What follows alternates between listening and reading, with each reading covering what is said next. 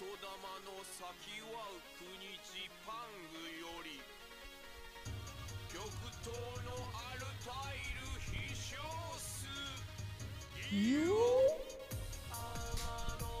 はい、こんばんは。えっ、と今日も WhatsApp 中川のお時間となりました。はい、さあ今日もですね、あの MC は坂口舞子と山内健介です。ちょっといい声。あ、ちょっと意識しました。誰を誰を？何を意識？あ、いい声を意識したってこと？意？識してます。なるほどなるほど。今後ともよろしくお願いします。はい。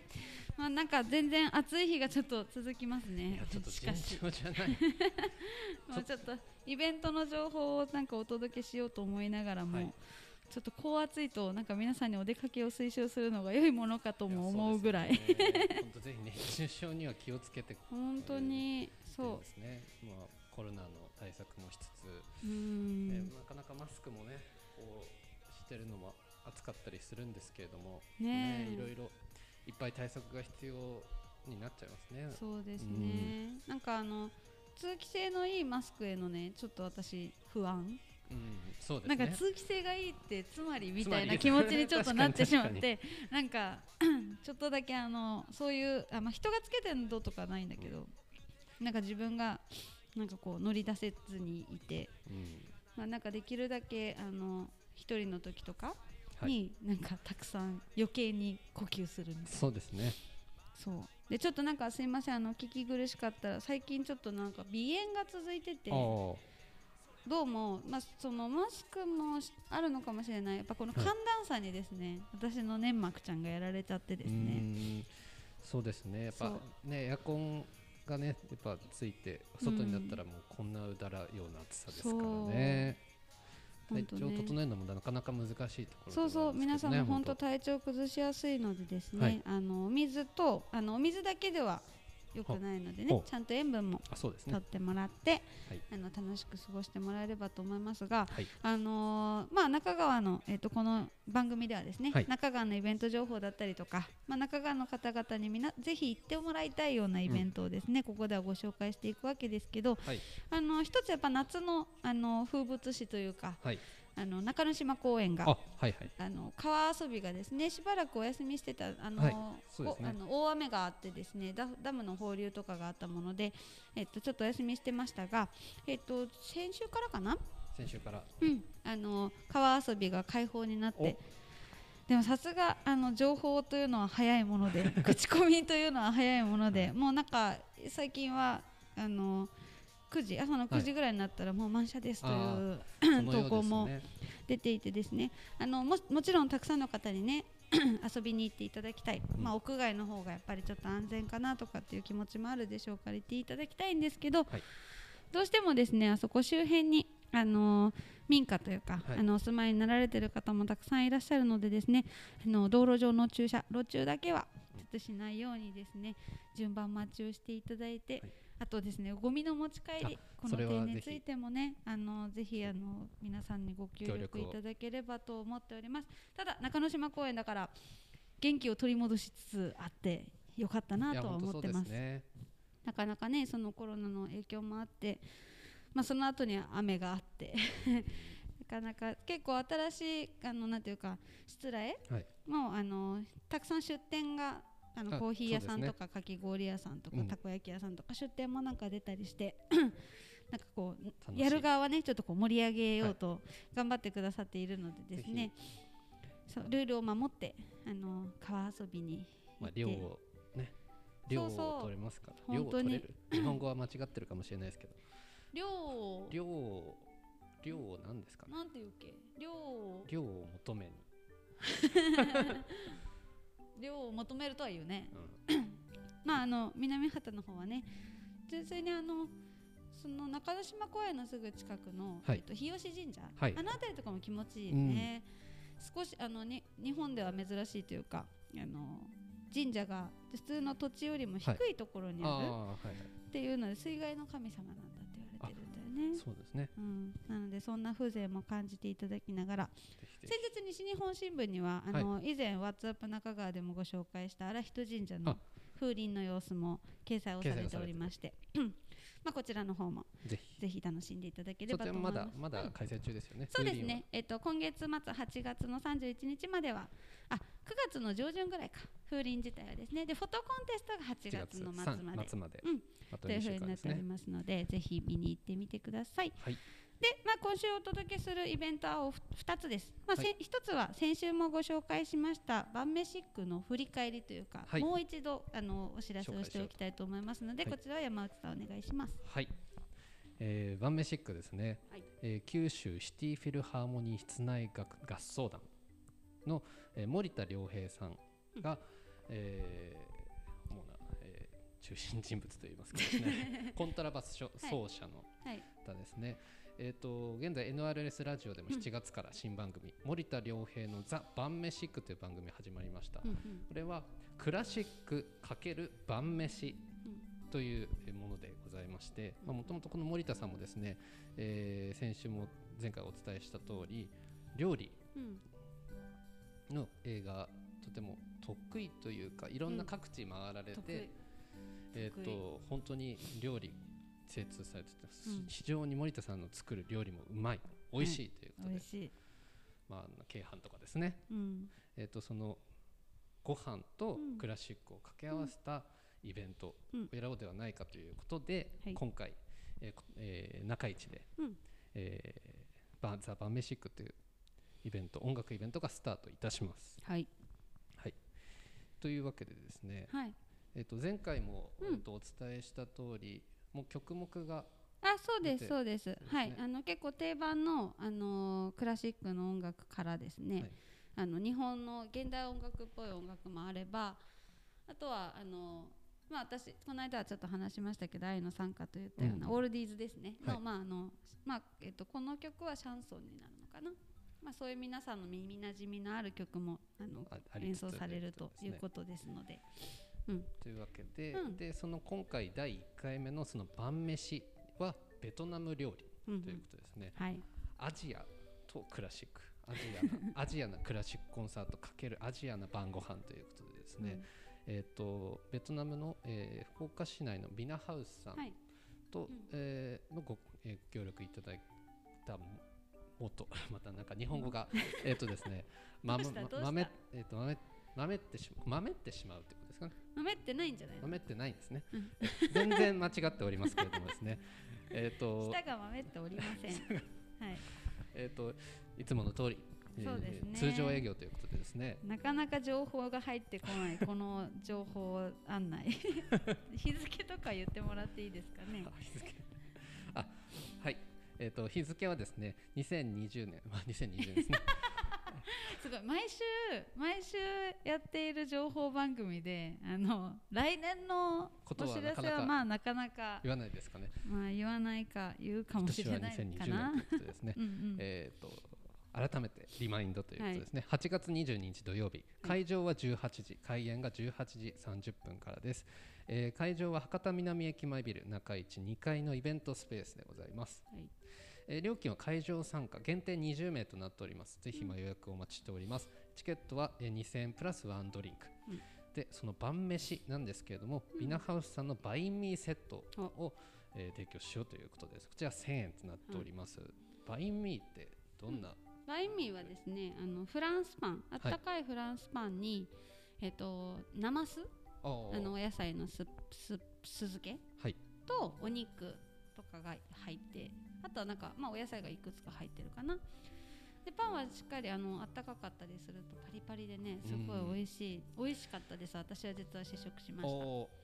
すごく美味しかったので。ちょうど今お腹が空いてきちゃったいや本当ですね。もう皆さんはご飯食べ終わってる時間かもしれませんが私はお腹空いております。はい、僕もお腹が空いております。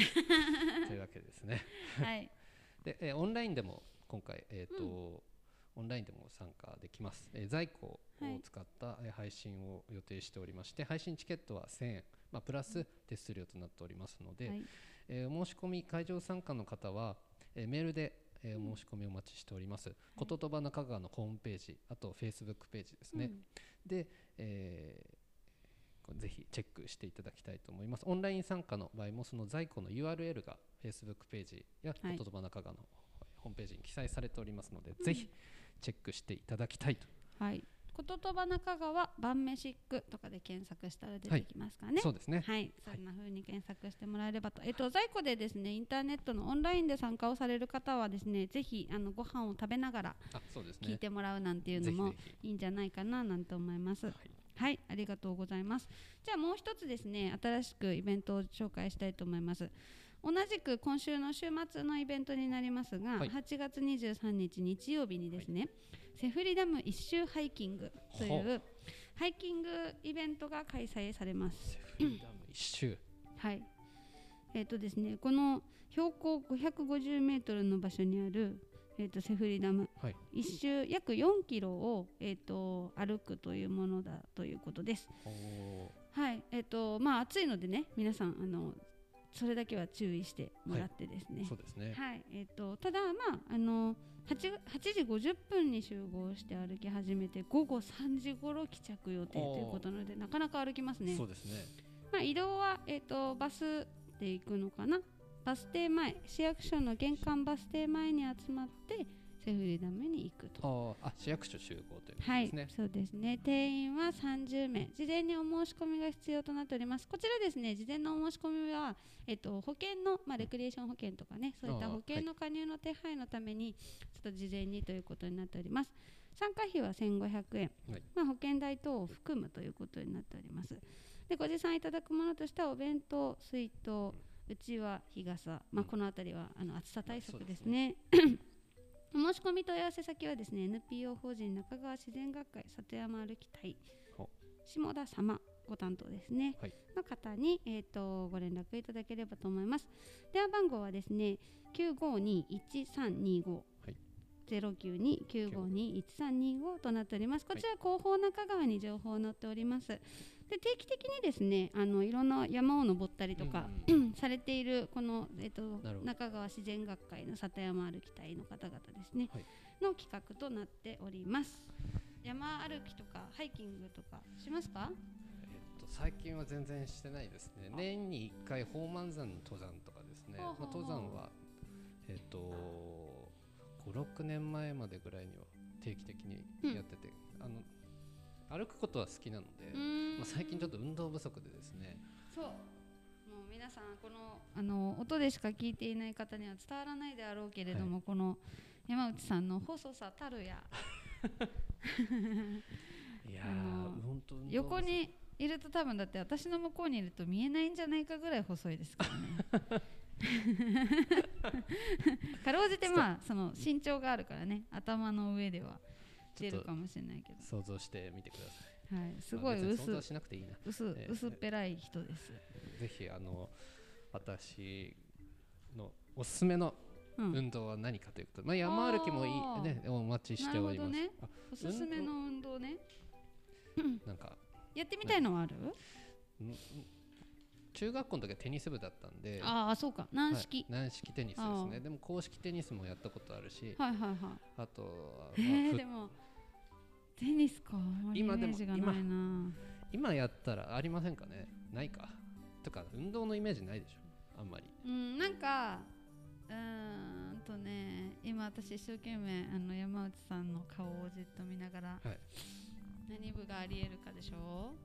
運動部ね、あでも陸上部とかは意外とありあそう。陸上。うん、なんかほらあの長距離の人の体型な感じ、むちゃくちゃ遅いですね僕、うん。それはさ長距離が遅いってことは体力不足っていうこと？あそうですね。ああそうだよね。なかなか。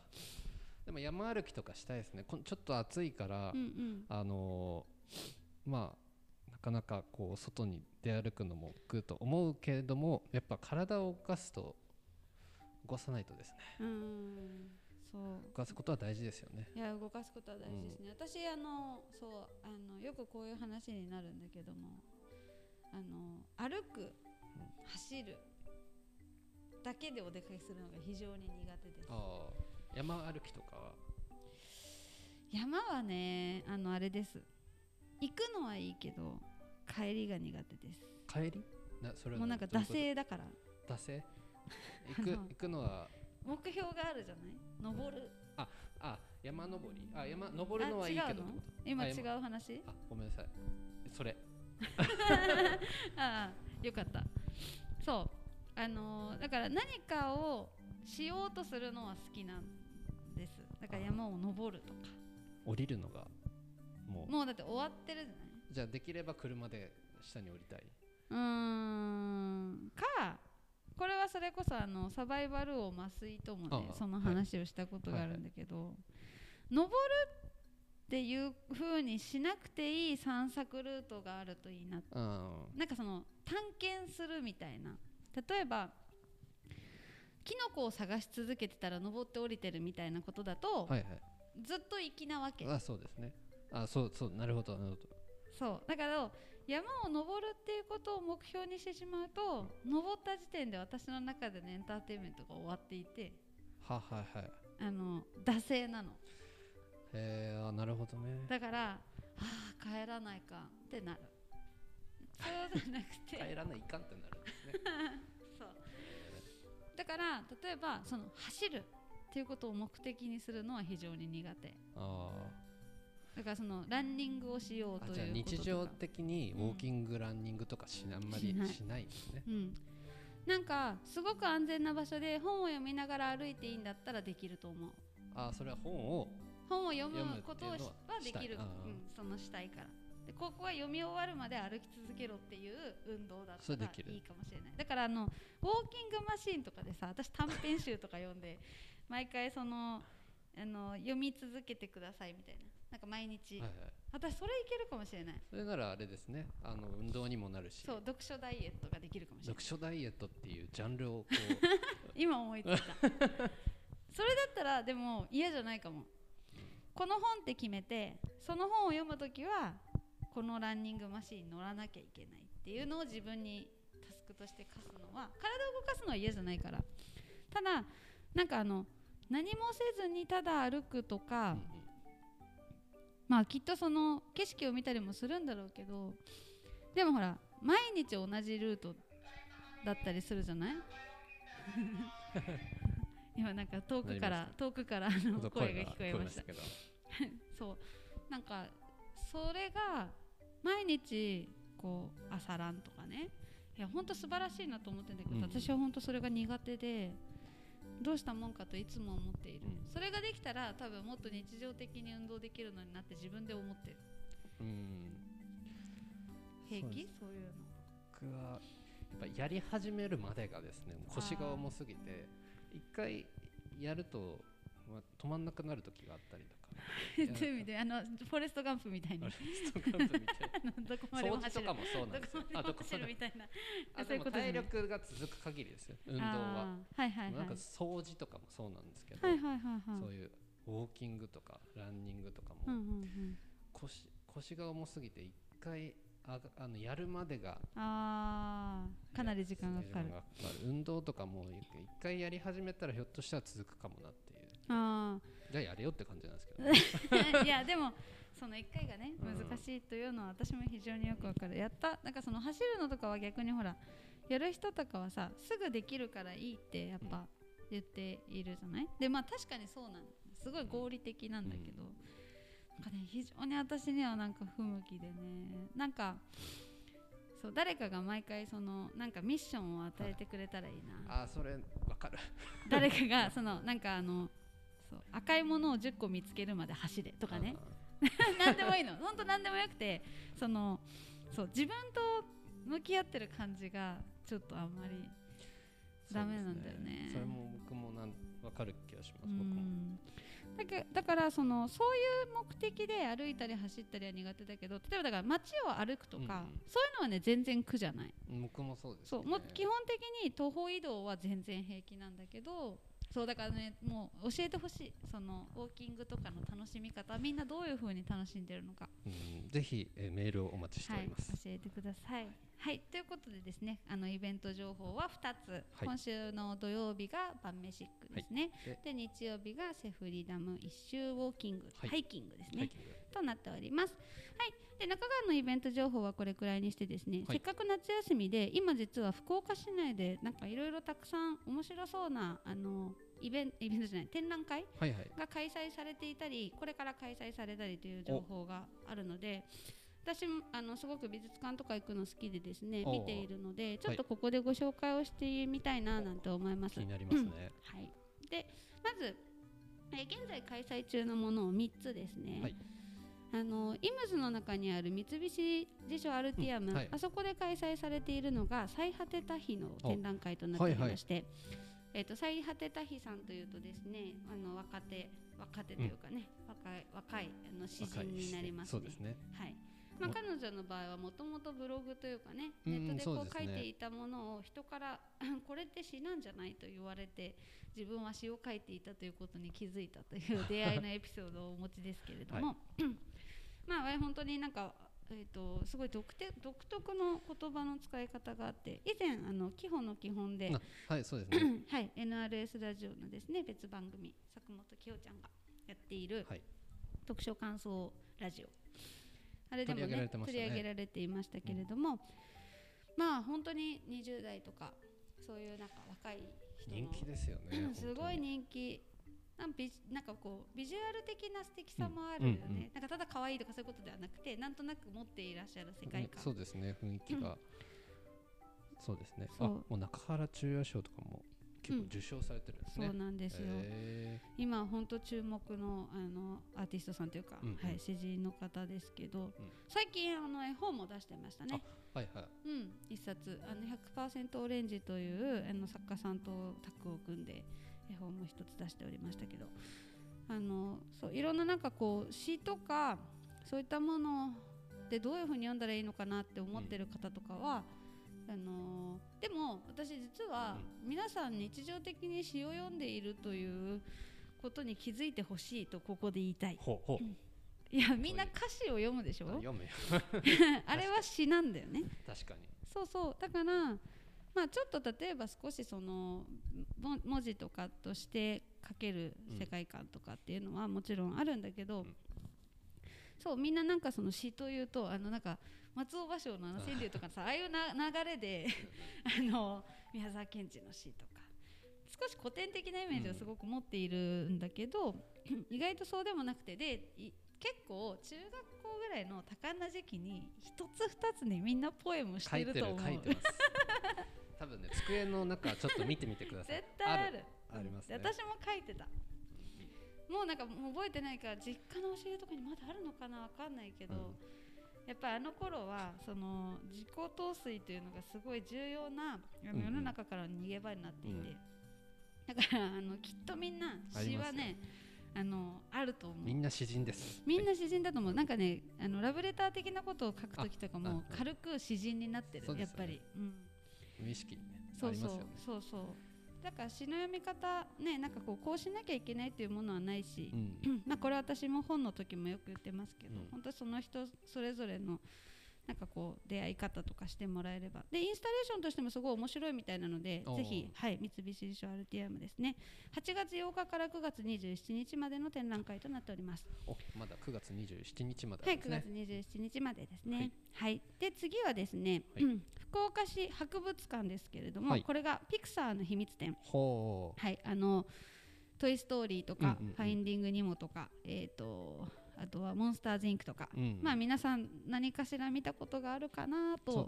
思うんですけどそんなピクサーの秘密展これはあのいろいろですね写真が撮れるコーナーがあったりもちろんそのピクサーの作品ができるまでを紹介してあったりするような割と体験型になっているものだということなので、まあこれ大人も子供も楽しんでいただけるんではないでしょうか。おそうですね。はい、でもう一個はですね子供美術と子供向け企画ということにはなってるんですが私これ結構大注目してましておこれは福岡市美術館です、はい。6月30日から8月30日の期間でですね、夏休み子ども美術館という企画なんですけど、はい。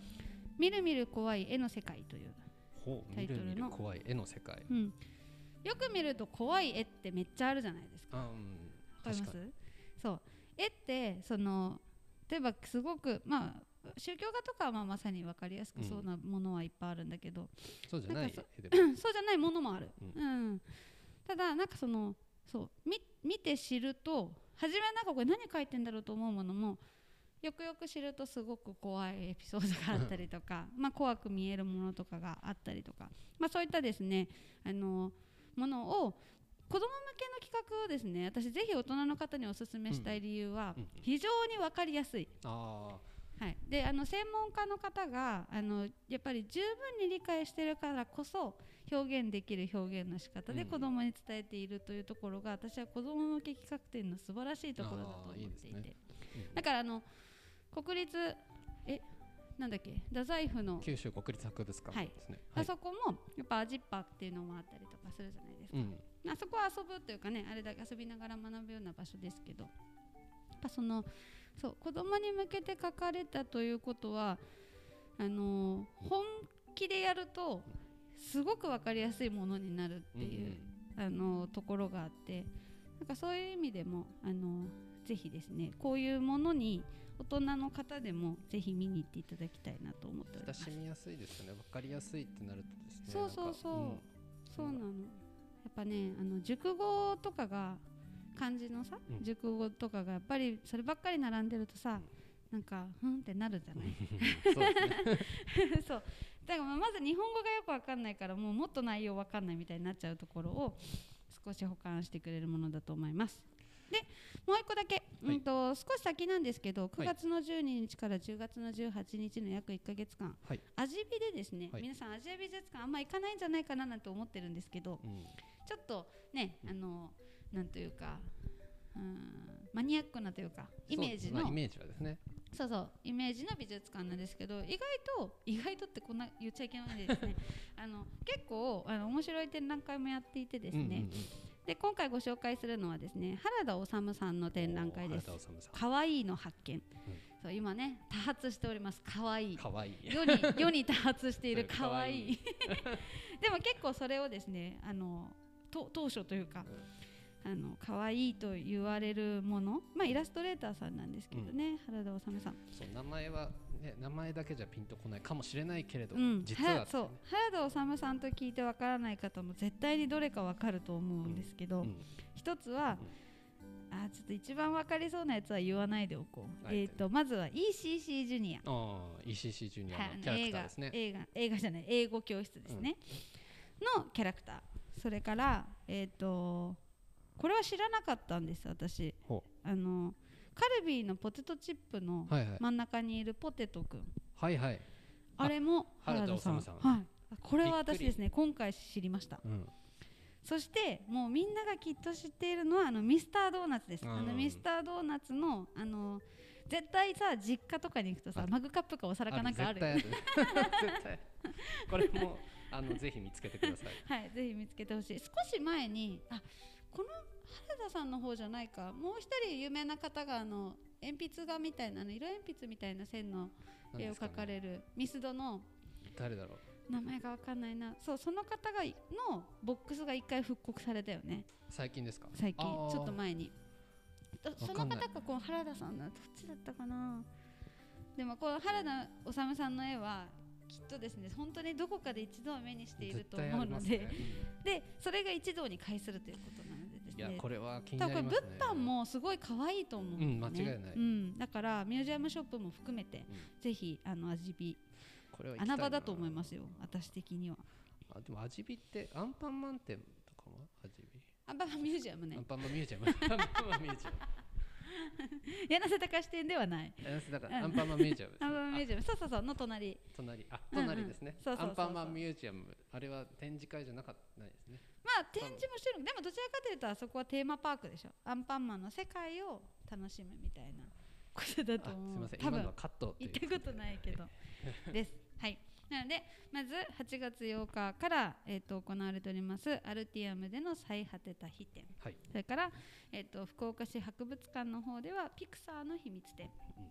そして、えー、と8月30日までの開催ですね、えー、と福岡市美術館で夏休み子どもの子ども美術館みるみる怖い絵の世界、はい。そして少し先ですが9月の12日から原田治の展覧会で「かわいいの発見」ということで4つの作品展をあ作品展展覧会をご紹介いたしました。はい。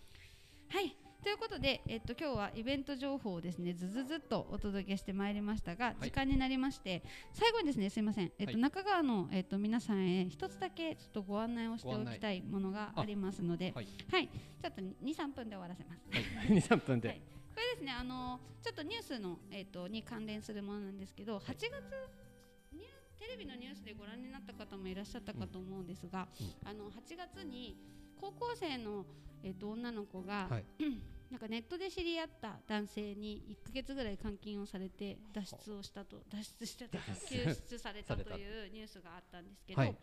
まあ、その時にあのどうやって通報したかというのがですねゲームの端末からインターネットにつないで、そこでインターネットで通報をしたというあの事件事件、うんうん。があったと思うんですけど、うんあのまあ、これにちょっと関連するのかなと思って今回ご紹介なんですが、ネット119緊急通報システムというものがネット119はい、ネット119はい。緊急通報システムですね。はい。というのがですね、8月の3日からだったかな？はいえーっと、これ8月3日からですはいね、、8月3日からですね、あの中川市の方でもはい。運用が開始されるということで、あのお知らせが広報中川に掲載をされており中ます。川市のホームページにも記載があるようですね。そうですね。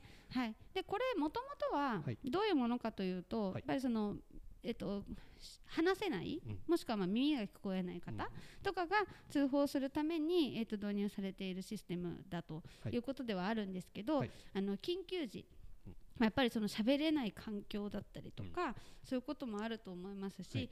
まあ、今はねなかなかそのそういう助けてっていう声をなかなか電話でちょっと言いにくいっていうこともあったりすると思います。で子供さんとかだとね怖かったりした時も、あのこういうネットでこれは結構イエス・ノーとか選択方式でどんどん通報できるようになってたりするんですよ。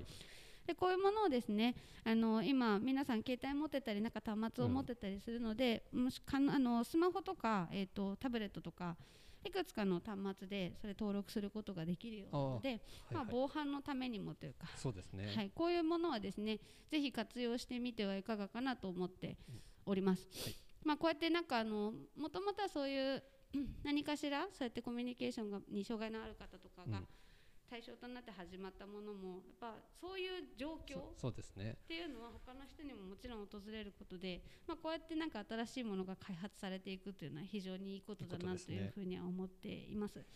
でこれちょっと登録をですね事前にちょっとしなくてはいけないので、はい。いざという時に登録をしようとするとすごい多分手が震えてしまうと思うのでですね。まあその事前にですね、はい、ぜひですねこれ登録するのは別に無料ですし、ちょっとあの手続きがありますけども、あのまあ、備えておくというだけでも心が、ね。心持ちが、はい、違うと思うので、ぜひ地元のこういうシステムははい。どんどん活用していきたいとしてもらえればと思っております。これはあの問い合わせに関してはですね、まあ、あの市のホームページにある程度その登録方法とかはもちろん書いているんですけれども、はい。